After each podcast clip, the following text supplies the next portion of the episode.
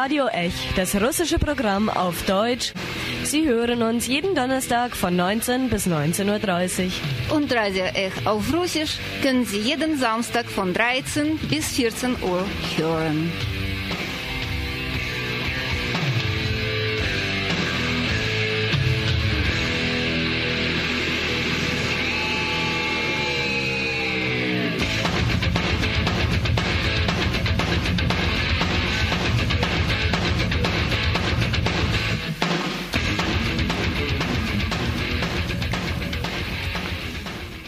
Guten Abend, liebe Radiohörerinnen und Radiohörer. Im Studio ist Dimitri und ich begrüße Sie zur neuen Sendung von Radio Ech.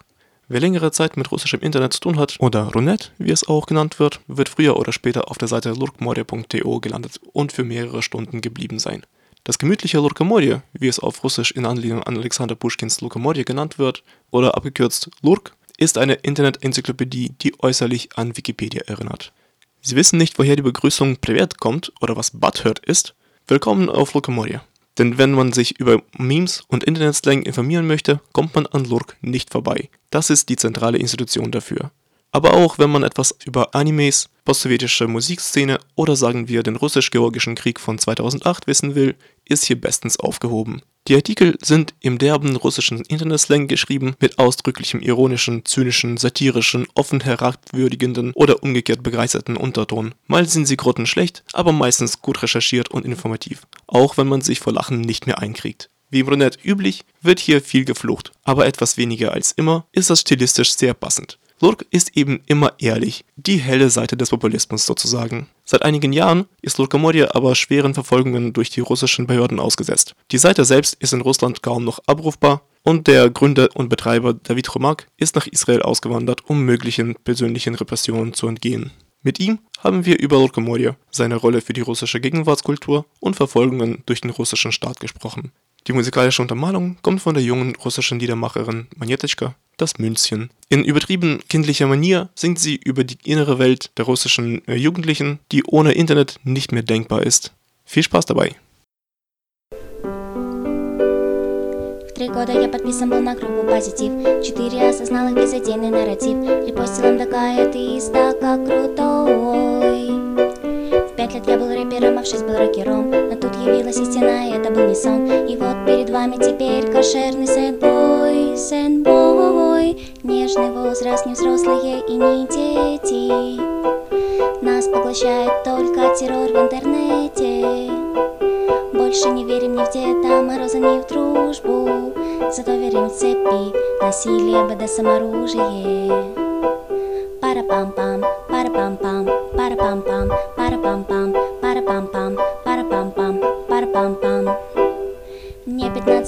болит голова. Вокруг так много клевых идей. Судит инцест, другие слова. Надо пробовать скорей. Я понимаю, все на свете любят деньги А я хоть и тянка, но мне нравятся тянки. Сколько там осталось до весны не кончается, кончаемся мы. Нежный возраст, не взрослые и не дети. Нас поглощает только террор в интернете.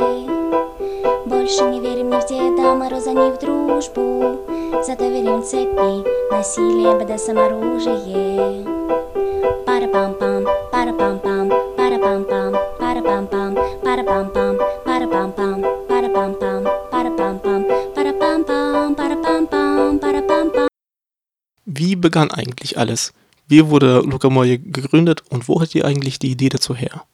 Она много от, откуда взялась. Название позаимствовано у американского сайта, который описывал тогдашние всякие субкультуры, имиджборды и все такое. основали два человека, немецкий Immigrant и его какой-то... Der Name wurde einer amerikanischen Seite entlehnt, die die damaligen Subkulturen, Imageboards und so weiter beschrieb. Einerseits wurde die Seite gegründet von einem deutschen Immigranten und seinem Kumpel aus, glaube ich, Nizhny Novgorod. Andererseits haben wir uns, also Jungs, die mit verschiedenen Subkulturen und Internetprojekten in Russland zu tun hatten. Und eigentlich mich, der diese Leute zusammenführte. Ich und meine Kumpels versuchten Wikipedia subkultureller zu machen, also dort das Bewusstsein dafür zu schaffen, dass es eine anerkannte Hochkultur gibt und daneben noch eine Menge im Internet stattfindet. Das Problem besteht darin, dass die russische Kultur sehr hierarchisch ist und die russische Wikipedia hat diese Einstellung übernommen. Und als man versuchte, etwas über, sagen wir, Live-Journal-Blogs zu schreiben, seine Helden, Menschen, die durch großes Publikum die Kultur beeinflussten, hieß es, hör auf, das interessiert keinen. Man sollte darüber schreiben, was in der englischen Wikipedia steht. Lasst uns daraus übersetzen.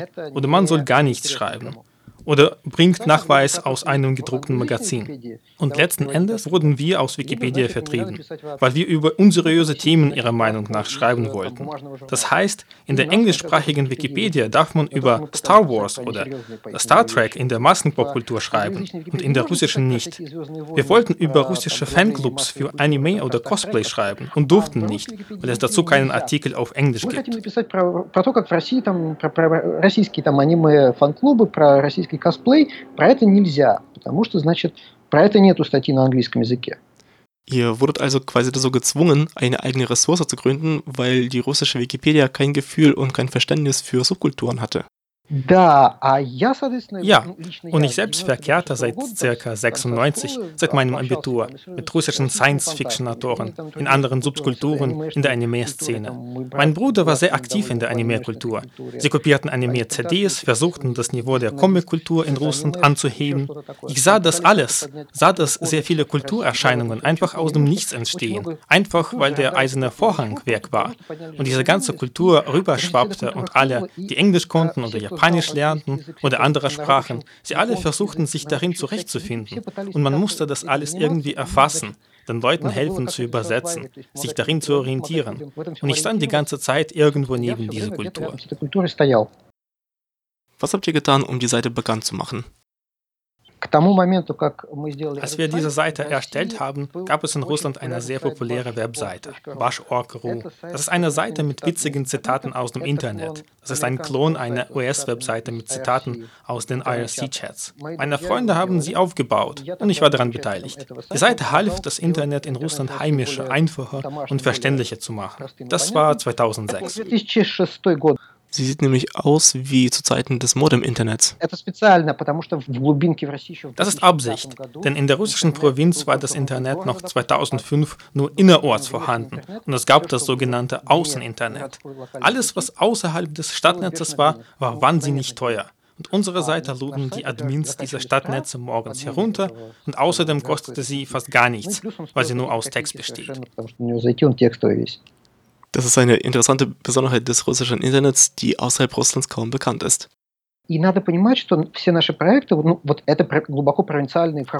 und man sollte verstehen, dass alle unsere Projekte provinziell waren, im guten Sinne. Diese Projekte handelten von der russischen Provinz. Obwohl ich mein Leben lang in Moskau gelebt habe, kamen die anderen Teilnehmer von Bashok und Luk aus ganz Russland. Unser Hauptquartier war in Rostov am Don. Einer der Gründer von Bashok kommt aus Ufa und so weiter. Und als andere Jungs völlig eigenständig den Luch gestartet haben, musste ich sie nur noch mit den Jungs von Bashork zusammenführen. Ich führte also diese zwei Mann und zwei Mann zusammen und wie ich der Ideologe des Projekts war, so blieb ich das auch. Und irgendwann blieb aus der Gruppe nur noch ich dabei und schlage mich immer noch damit herum. Außerdem war das erste russische anonyme Imageboard Dvatch auf demselben Server gehostet wie Bashok und Lurk und war von fast denselben Menschen aufgebaut worden, etwas anderem Team. Aber im Großen und Ganzen war das eine große Gruppe aus ca. 50 Personen. Wie seid ihr auf dieses wunderbare Wort Lurkamori gekommen? In einem Artikel, da spielt ihr zum Beispiel auf Pushkins Lokamori an. Aber wie ist dieses Wort überhaupt entstanden? Мы очень любили э, всякие языковые игры еще до того, как э, появился, собственно, Лурк. Собственно, мы осваивали язык Форчана, вообще имиджборд, Wir liebten Sprachspielereien noch vor Lurk. Damals erschlossen wir die Sprache der Imageboards wie 4chan und eigneten sie uns sofort an. Man sollte verstehen, dass von den 50 Personen damals auf Deutsch auf einen Menschen bis zu eineinhalb Unia-Plusse kamen. Man spielte aber Schüler und es gab sehr viele Sprachspielereien. Das ist die ewige Geschichte der Neuerfindung des Slangs. Man erfindet ihn so lange weiter, bis er sich komplett von seinen Wurzeln gelöst hat und komplett unser eigen wird. Und ein großer Teil der Sprache des Internets, die ganz junge User für ihren eigenen Slang halten, entstand damals noch auf dem Dwatch, als es noch von 50 Personen besucht wurde. Dabei ist das nicht unsere Errungenschaft. Wir spielten einfach mit der Sprache. Woher kam das Wort Lurkamore? Ich weiß es nicht. Es muss in einem dieser Spielchen entstanden sein.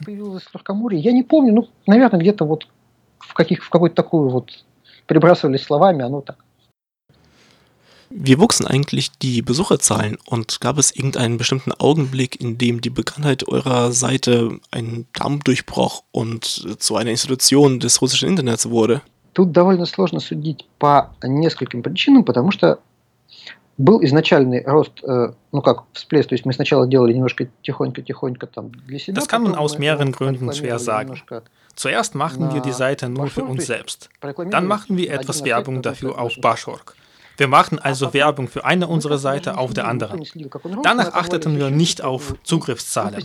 Wir stellten alle Zelle ab und Luft wurde von selbst immer bekannter. Und bis zuletzt war ich überzeugt, dass das eine Nischenseite ist, mit kaum Bekanntheit.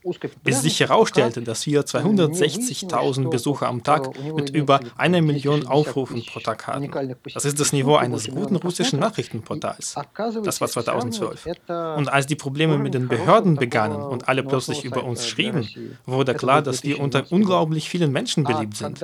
Bis dahin dachten wir nicht darüber nach. Wir verdienten auch nicht daran. Das war reines Hobby. Es ersetzte uns nicht die Arbeit. Es entwickelte sich eigenständig. Мы на этом не зарабатывали, мы с этим ничего не делали. То есть это был хобби-проект, он как бы не заменял нам ни работу, ничего. Он как развивался, так и развивался. Habt ihr vielleicht gemerkt, dass sich die Autoren der Artikel änderten? У нас же это все строго анонимно. То есть у нас приходили и уходили модераторы. Das ist doch alles anonym. Bei uns wechselten sich die Moderatoren ab. Aber das ist eine freiwillige Geschichte bei uns. Die Moderatoren werden von anderen Moderatoren ernannt. Das ist eine absolut anarchistische, formlose Struktur. Und ich kontrolliere das alles natürlich nicht. Ich weiß ungefähr, wer Moderator ist. Dabei kann man diese Rolle nicht verlieren. Deswegen merken wir natürlich nichts. Поэтому нет, конечно, мы ничего не замечали.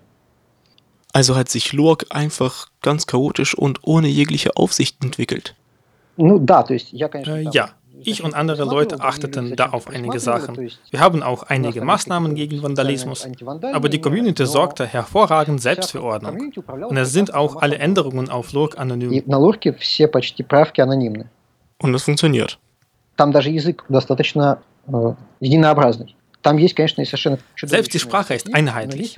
Es gibt natürlich auch schreckliche Artikel, aber auch sehr gute, zum Beispiel populärwissenschaftliche. Manchmal sogar besser als bei Wikipedia. Wir hatten einfach von Anfang an viele junge Wissenschaftler, die ziemlich viele wissenschaftliche Artikel schrieben. Das ist ja ein unglaublich gutes Beispiel für Schwarmintelligenz. Es gab Entscheidungen, die ich nicht durchsetzen konnte. Also die Community akzeptierte sie einfach nicht und ich ging einfach halt weg. So, okay, sorry. Habt ihr auch politische Richtlinien und Grundsätze? Zum Beispiel, wie geht ihr mit Fällen von Xenophobie und Rassismus um? Дело все в том, что когда это все начиналось, мы были за полную свободу слова, насколько она вот возможна на Als das alles begann, waren wir für die volle Meinungsfreiheit wie sie auf Imageboards möglich ist. Amerikanische Version der Meinungsfreiheit sozusagen. Ja, Rassismus und Xenophobie werden geduldet, solange das nicht zu persönlichen Verfolgungen kam, zur Veröffentlichung von persönlichen Daten oder Aufrufen, zu jemandem nach Hause zu kommen und die Diskussion dort fortzusetzen. Die Frage der Xenophobie ist eine Frage der Satire. Hier gilt eine Mischung aus der amerikanischen Meinungsfreiheit und Charlie Hebdo. Das heißt, wenn was Satire ist, bleibt es. Wenn das nur jemanden beleidigen soll, äh, blieb das eher nicht lange stehen, weil die Community dadurch für Ordnung sorgte. Man hat mir mal den Link zum Forum von faschistoiden Neoheiden geschickt. Denen hatte jemand einen Link zum Artikel über Neoheiden zugeschickt. Die ersten vier Kommentare waren, was schreiben die da über uns? Und dass man äh, mich finden müsse und mir Beine brechen. Danach fanden sie den, die Artikel über Orthodoxe, über Moslems und so weiter. Und ab da haben die nur noch gelacht. Okay, gute Seite. Über uns schreiben sie natürlich Mist, ist aber eine gute Seite, weil über alles Satirisches drinsteht. Alle kriegen gleich viel ab. Abgesehen davon, dass das eine sehr genaue Seite ist, unser Hauptprinzip lautet Fakten über LOLs. Also Fakten dürfen nicht verzerrt werden. Dabei ist es eine satirische Seite, weil alle gleich viel abkriegen. При этом это сатирический сайт в том плане, что всем достается одинаково. Wie ist aus der Enzyklopädie des russischen Internets eine allgemeine Enzyklopädie der postsowjetischen Gegenwart und Kultur geworden? das war tatsächlich ein wichtiges Moment in unserer Geschichte, denn wir haben gemerkt, dass die Menschen nicht nur das Internet beschreiben wollen. Das Internet hatten wir schon beschrieben, wie es im ersten Anlauf eben möglich war. Und wir haben beschlossen, dass es richtig ist. Lasst uns das Leben um uns herum beschreiben und überhaupt, wie das Leben und Internet aufeinander prallen. Zum Beispiel die Filme und Bücher unserer Kindheit. Genau das, was mich interessierte und nicht nur mich, wie ich herauskam wie die sowjetische oder russische Kultur auf die westliche prallte. Für mich ist es wie der eiserne Vorhang fiel. Lurk beschreibt gerade diese Epochenwende. Da gibt es sehr viel über Videosalons, Filme der 80er, wie die Terminator-Filme den Elektronik ablösten. Das ist unsere Kindheit und Jugend. Lurk beschreibt sehr viel davon. Die Menschen wollen darüber schreiben und warum sollten wir sie daran hindern? Людям захотелось это описать, и почему должны их останавливать?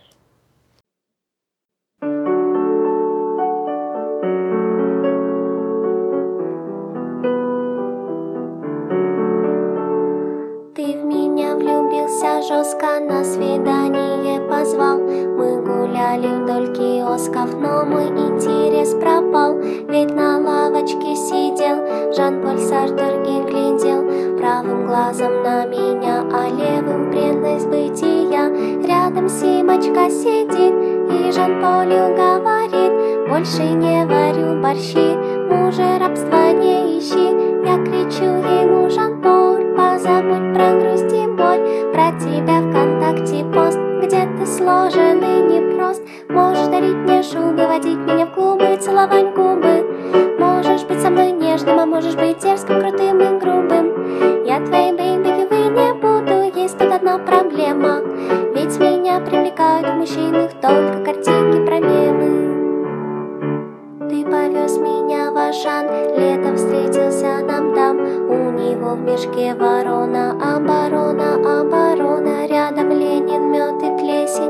подобные форсы из песен На сердечко я нажму И друзьяшкам расскажу. После этой странной встречи Ты позвал меня на вечер. Ресторан, вино, котлета Только нету интернета. Ты поешь мне под-гитару Но в тебе я вижу пару. Клёво по музыку играешь Но мимасиков не знаешь. Можешь дарить мне шубы, водить меня в клубы Целовать губы. Можешь быть со мной нежным, а можешь быть дерзким, крутым и грубым. Я твоей бэйбой, вы не буду, есть тут одна проблема. Ведь меня привлекают в мужчинах только картинки, проблемы Hattet ihr eine politische Position, einen Konsens oder wolltet ihr die Seite apolitisch halten? Вообще в России это было не принято обсуждать. Ну, то есть In Russland waren politische Diskussionen vor 2011 nicht üblich. Und 2011 war ich schon als einziger am Projekt geblieben und da gab es nichts zu diskutieren. Vor 2010 hatten alle unterschiedliche politische Haltungen, aber ich bestand auf der radikalen Meinungsfreiheit. Но я настаивал на тотальной вот свободе слова и что мы ничего не удаляем. Wann fingen die Verfolgungen durch die Behörden an und wie sehen sie aus? Wir sind die Ersten, die vor vier Jahren auf Grundlage des neuen Gesetzes über außergerichtliche Sperrung von Websites blockiert wurden, ohne richterlichen Beschluss. Es gibt also anonyme Experten, die entscheiden, dass eine Seite blockiert werden soll. Eine Webseite kann aus vier Gründen blockiert werden. Wegen Erwähnung von Selbstmord, Drogen oder Kinderpornografie oder wegen Extremismus. Erwähnung, das ist wichtig. Das heißt nicht, dass dort noch etwas sein muss. Wenn du schreibst also, dass man Marihuana rauchen kann oder dass Marihuana in den USA therapeutisch eingesetzt wird, kann die Seite blockiert werden. Oder wenn du eine Selbstmordart beschreibst, also irgendwo sagst, dass man sich mit einem Strick erhängen kann und das auf GitHub veröffentlichst, kann GitHub blockiert werden, was schon vorgekommen ist.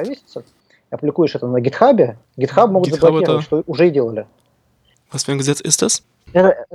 Das ist das Gesetz zum Schutz von Kindern vor Informationen, die für ihre Entwicklung schädlich sind. Und dieses Gesetz erlaubt eine Sperrung von Webseiten ohne Richtervorbehalt aufgrund von Entscheidungen anonymer Experten. Und das ist es, was mit euch jetzt passiert. Ja, wir haben 234 solche Entscheidungen. Darüber hinaus hat man gelernt, uns über die Gerichte zu blockieren für solche Sachen wie Propaganda von Nichtzahlung von Alimenten. Das hat irgendein Gericht in Tobolsk gemacht. Noch ein Gericht hat uns die Propaganda von Shoplifting verboten, also vom Stehlen in Geschäften. Also einfach nur einen Artikel darüber, dass es so etwas gibt. Irgendein Gericht hat uns den Artikel über Charlie Hebdo verboten, wegen Beleidigung religiöser Gefühle aller Moslems. Das war ein Gericht in der tschetschenischen Hauptstadt Grozny. Noch einmal hat uns das Gericht Gericht von Grozny einen Artikel über den Islam verboten und jede solche Gerichtsentscheidung muss auf dem gesamten Gebiet der Russischen Föderation umgesetzt werden. Könnt ihr das nicht anfechten? Das haben wir einmal versucht. Aber die verklagen die Internetanbieter, die dann nicht zu Verhandlungen erscheinen, weil es sie nichts angeht. Oder direkt Roskomnadzor, also die Behörde, die die Webseiten sperrt. Und wenn ich dagegen Einspruch einlege, wird dieser abgelehnt, weil ich in diesem Fall niemand bin. Auf welcher Grundlage wird eigentlich Roskomnadzor angeklagt? Nach dem Motto, gucken Sie doch, was es für ein Unding passiert. Und Sie haben das noch nicht gesperrt. Niemand weiß die Begründung. Die erscheinen eher nicht im Gericht, bekommen dann die Nachricht, dass sie verpflichtet sind, die und die Seite zu sperren und sagen, okay, und sperren die. Die Aufgabe von Roskomnadzor ist es, diese alle Webseiten auf dem Gebiet Russlands zu blockieren. Könntest du unseren Zuhörern vielleicht erklären, wie so eine Sperrung aussieht und was Roskomnadzor ist? Роскомнадзор – это э, такое специальное ведомство, которое раньше занималось э, очень скучными делами типа распределения радиочастот, а теперь им вот 4 года назад Roskomnadzor ist eine Behörde, die früher mit langweiligen Aufgaben betraut war, wie Verteilung von Senderfrequenzen. Und vor vier Jahren wurden sie auch für die Internetzensur zuständig. Jetzt machen sie nichts anderes als Internetzensur. Sie können jedem Internetanbieter die Lizenz entziehen, wenn dieser das Internet nicht genug zensiert. Jeder Internetanbieter in Russland erhält viermal täglich eine schwarze Liste von Webseiten, die er sperren muss. In letzter Zeit hat Roskomnadzor begonnen, alles Mögliche in diese Liste aufzunehmen, also wichtige Seiten, die die Funktionsfähigkeit ganzen Sektoren des Internets sicherstellen. Zum Beispiel standen Teile von YouTube mehrmals darauf, oder Teile von Gmail oder Teile von Diensten, die die Sicherheit im Internet gewährleisten. Ihnen ist alles egal. Die haben GitHub gesperrt, die wichtigste Ressource für Programmierer. Das ist ein absolut unverschämtes Kontor, das nichts Vernünftiges macht und andere bei der Arbeit stört. Совершенно безобразная контора, которая не занимается ничем и мешает людям работать. Bekommt ihr Mitteilungen, dass eure Webseite durch Roskomnadzor gesperrt wurde? Постоянно приходят. Ständig. Da sind furchtbare Briefe, denn diese ganzen Benachrichtigungen vom Roskomnadzor bestehen aus einer Zeile, dass die Seite gesperrt wurde, weil sie Drogen propagiert. Anfechten kann man diese Entscheidungen nicht. Das ist vom Gesetz nicht vorgesehen. Versucht ihr gegen diese Sperrungen irgendwie vorzugehen? Э, Zuerst deaktivierten wir die Seiten für Russland, aber dann haben wir aufgehört, dagegen zu kämpfen. Wir haben keine Kräfte und Ressourcen, auf jedes Niesen von ihnen zu reagieren. Deswegen ist unsere Webseite für ca. 60 Prozent der User aus Russland nicht erreichbar. Werden nicht einzelne Artikel gesperrt? Derzeit ist nur ein Teil der Webseite gesperrt. Und dann sagten sie, wir haben einen Gerichtsbeschluss wegen Extremismus, deswegen sperren wir die Ressource jetzt komplett. Im Gerichtsurteil wird nur ein Artikel genannt, aber die wollten, dass wir noch zusätzlich x Seiten blocken. Wir hatten Durchsuchungen, Verhöre, uns drohten bis zu fünf Jahre Haft für einen satirischen Artikel über die Muslimische Republik Adygea, ohne direkte Beleidigungen von wem auch immer. Die Ermittlungen endeten mit nichts, aber der Artikel wurde als extremistisch eingestuft und gesperrt. Darüber wird jetzt aber die gesamte Webseite gesperrt. Was ist deine Meinung? Werden die Opfer dieser Verfolgungen zufällig ausgesucht oder ist da eine gewisse Logik dahinter? Zum Beispiel, dass man versucht, gegen eine unkontrollierte Opposition vorzugehen. Ну, логика здесь есть разве в том смысле, что мы всегда были очень сильно на виду и сильно неконтролируемы, и при этом не принадлежали Naja, die Logik besteht bestenfalls darin, dass wir immer sichtbar waren und dabei unkontrollierbar sind und niemandem gehören. Deswegen kriegen wir immer als Erste ab. Zweitens soll in Russland alles Unkontrollierte absterben. denn in Russland ist nach letzten Schätzungen um die 75 Prozent der Wirtschaft im Stadtbesitz. Das ist eine innere Logik. Sie wird nicht ausgesprochen, aber das ist die Logik von dem, was geschieht. Alles soll dem Staat gehören oder gar nicht existieren. Und wir sind eben unabhängig und stören alle. Wir sind viel zu auffällig und deswegen rollt diese Maschine über uns, weil es um uns nicht schade ist, weil niemand für uns Partei eingreifen wird. Deswegen wurden uns unzählige Vorschriften erlassen. Dann sagte man uns, wir sollen einen Artikel entfernen, alle seine Versionen komplett löschen, sonst werde man uns sperren. Wir sagten, geben Sie uns doch das Dokument auf dessen Grundlage und so. Daraufhin sperrten die einfach die Seite. So läuft in Russland derzeit alles. Они молча заблокировали весь сайт.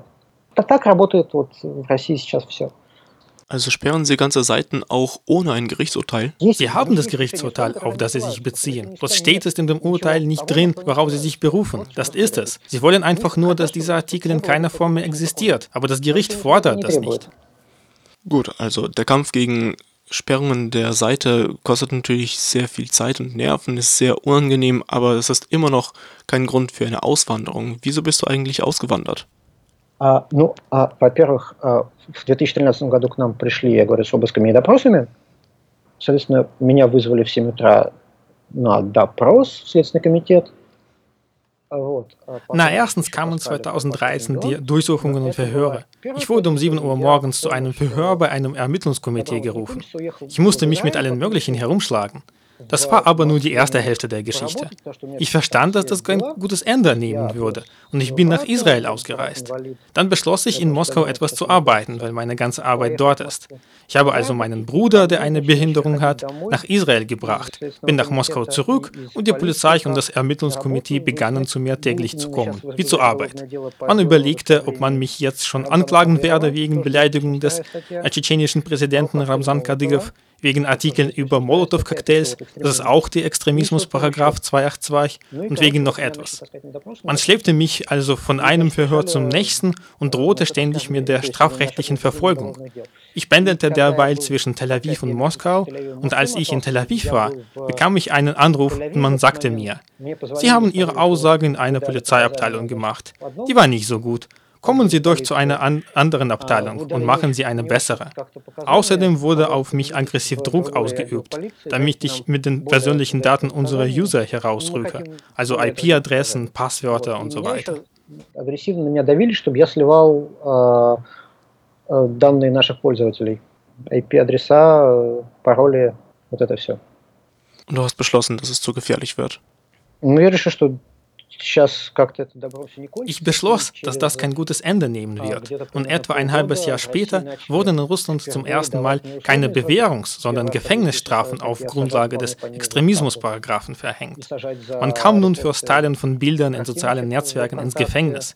Man griff also auf diese Grundlage nun richtig durch.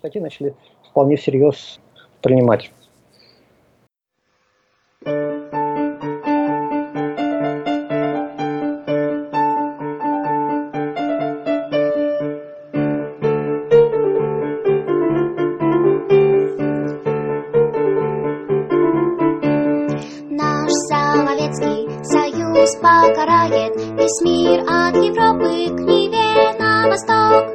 Над землей везде будут петь столица, водка, советский медведь.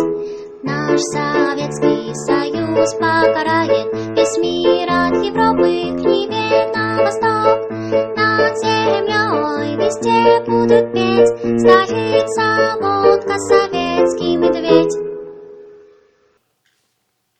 Mitte Oktober hat sich David Romak an die Öffentlichkeit gewandt mit der Erklärung, dass er innerlich ausgebrannt und verschuldet ist, weil er Lurk all die Jahre aus eigener Tasche finanziert und jetzt kein Geld mehr dafür hatte. Lurkamorje schien am Ende zu sein und Romak rief die Community zu Spenden auf, um wenigstens seine Schulden und die Serverkosten für einige Zeit zu decken. Innerhalb weniger Tage brachte die Spendenaktion aber genug Geld ein, um die Existenz des Lurks für die absehbare Zeit zu sichern. Auch wurde erst kürzlich bekannt, dass die Webseite aus der schwarzen Liste des Roskomnadzors gestrichen wurde auch wenn das noch nicht alle Internetanbieter mitbekommen zu haben scheinen. Man weiß auch nicht, wie lange es dauern wird, bis die Seite wieder gesperrt wird. Aber vorerst lebt Lurk weiter und hoffentlich bleibt er uns noch lange erhalten. Damit verabschiede ich mich. Im Studio war Dimitri. Bis zum nächsten Mal.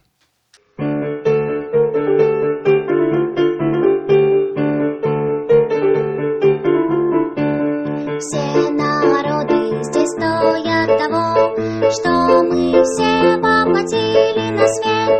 Благодарный низкий поклон От самой могущественной в мире. Наш Советский Союз покарает Весь мир от Европы к Неве на восток. Над землей везде будут петь Столица, водка, советский медведь